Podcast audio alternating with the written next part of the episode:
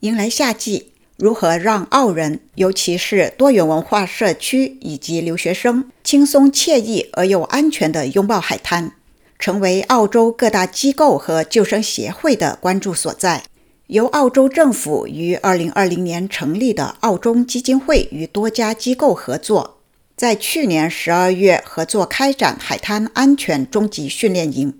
专门针对在澳求学的中国留学生。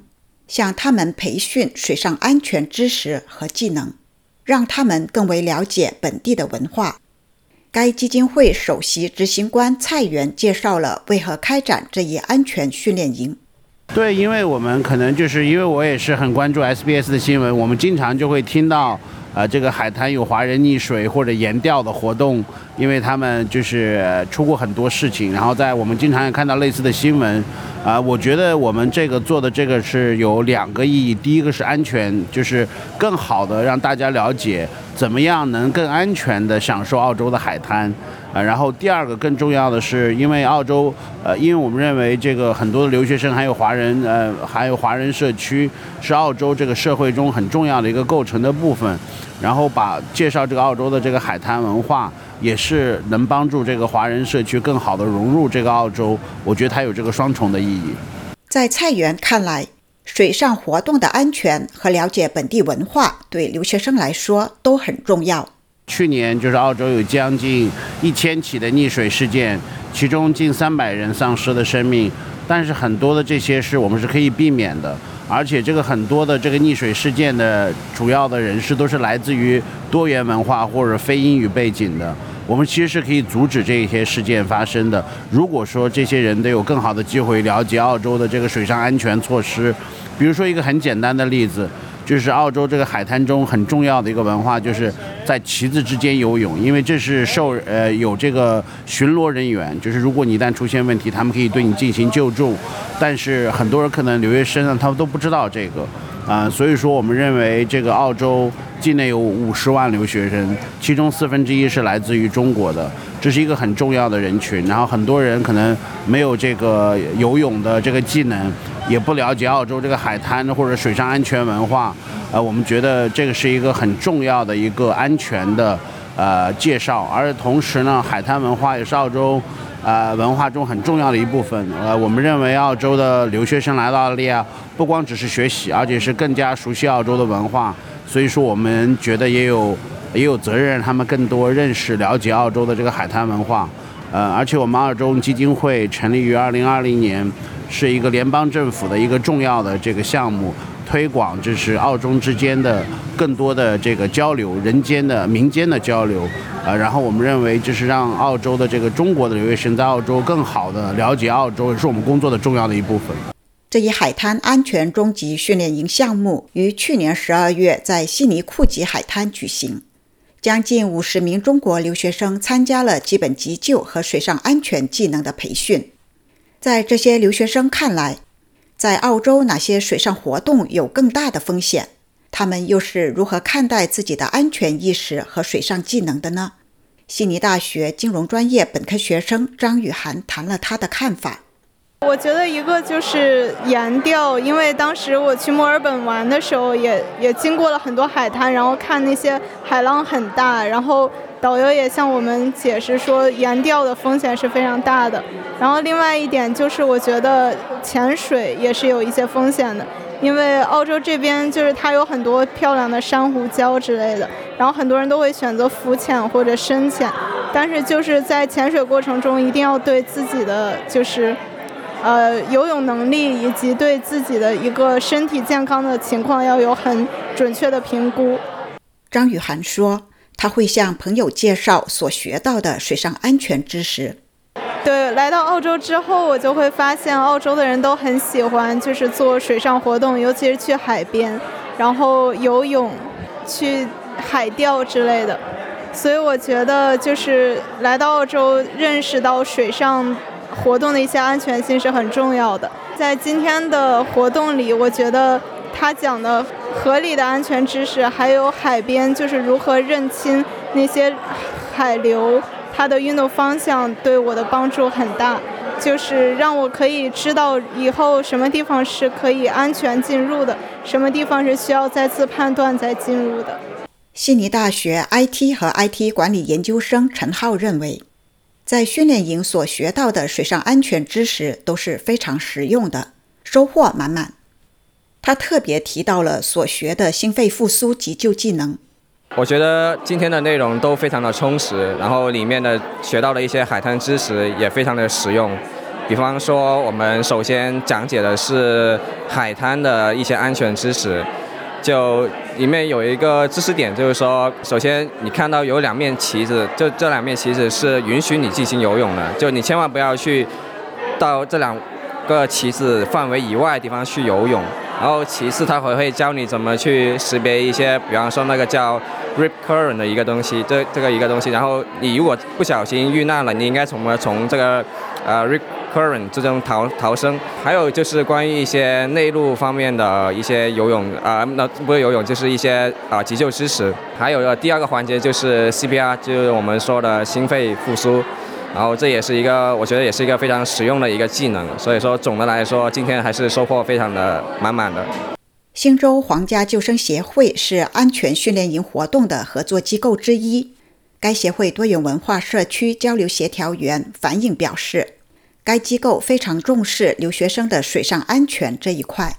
他在当天的训练营活动中向留学生们展示了急救的技能。他强调。培训的课程都经过了特别的设计。呃，首先第一就是留学生嘛，他们刚到一个国度，就是他们从会从就是各个不同的地方来，他们的这个每个人成长的经历的环境啊都不一样。但是像澳洲呢，大家一提到澳洲，肯定都想到就是海滩啊，这个水上运动啊，多姿多彩的这个，就是任何事情都跟这个水有关系。所以呢，我们就在想，就是因为我们。我们机构做了一个调查，就是去年十二个月之中，有光新州单新州有一百二十五个这个溺亡的案例，呃，是二十年以来最高。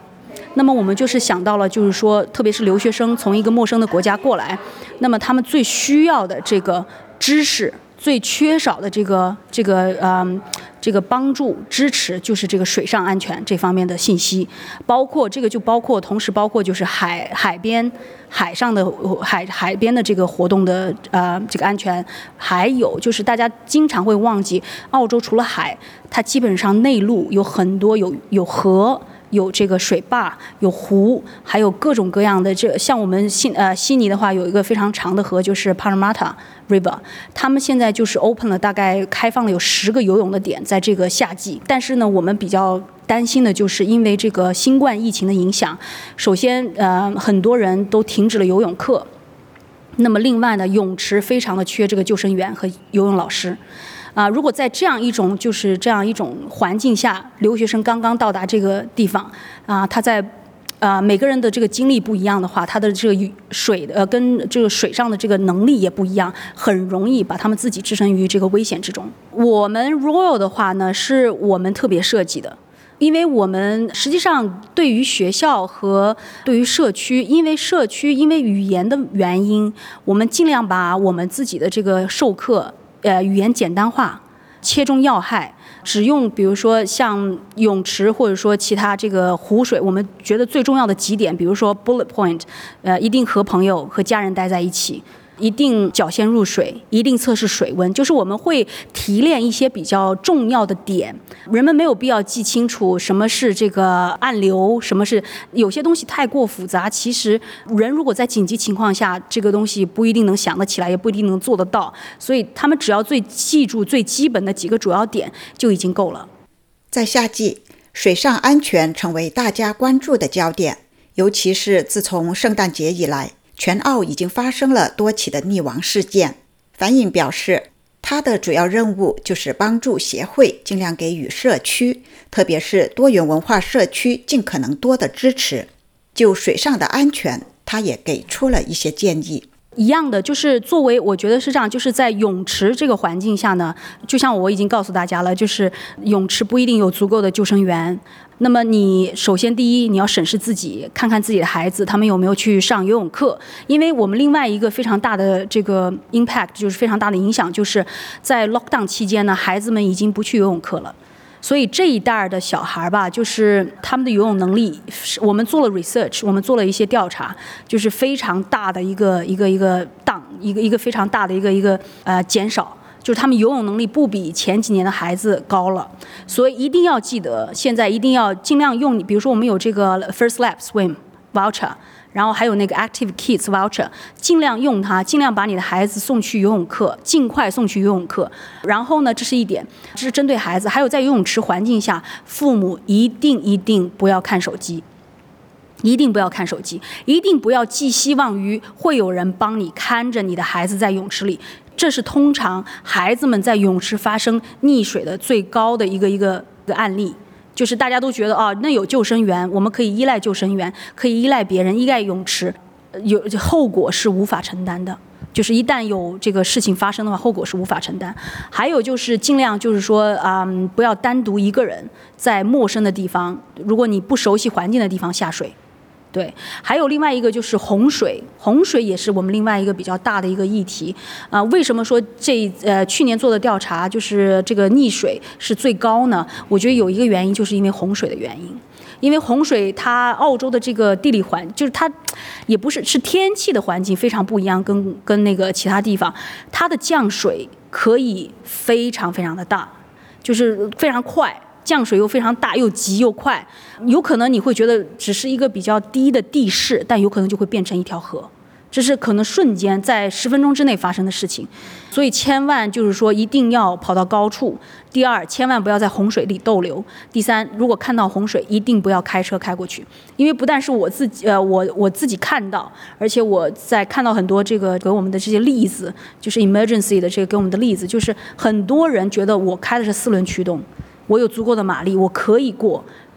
不急那一时，一定停下来，因为那个水啊，你不知道它会涨多高，你不知道水下面是什么情况，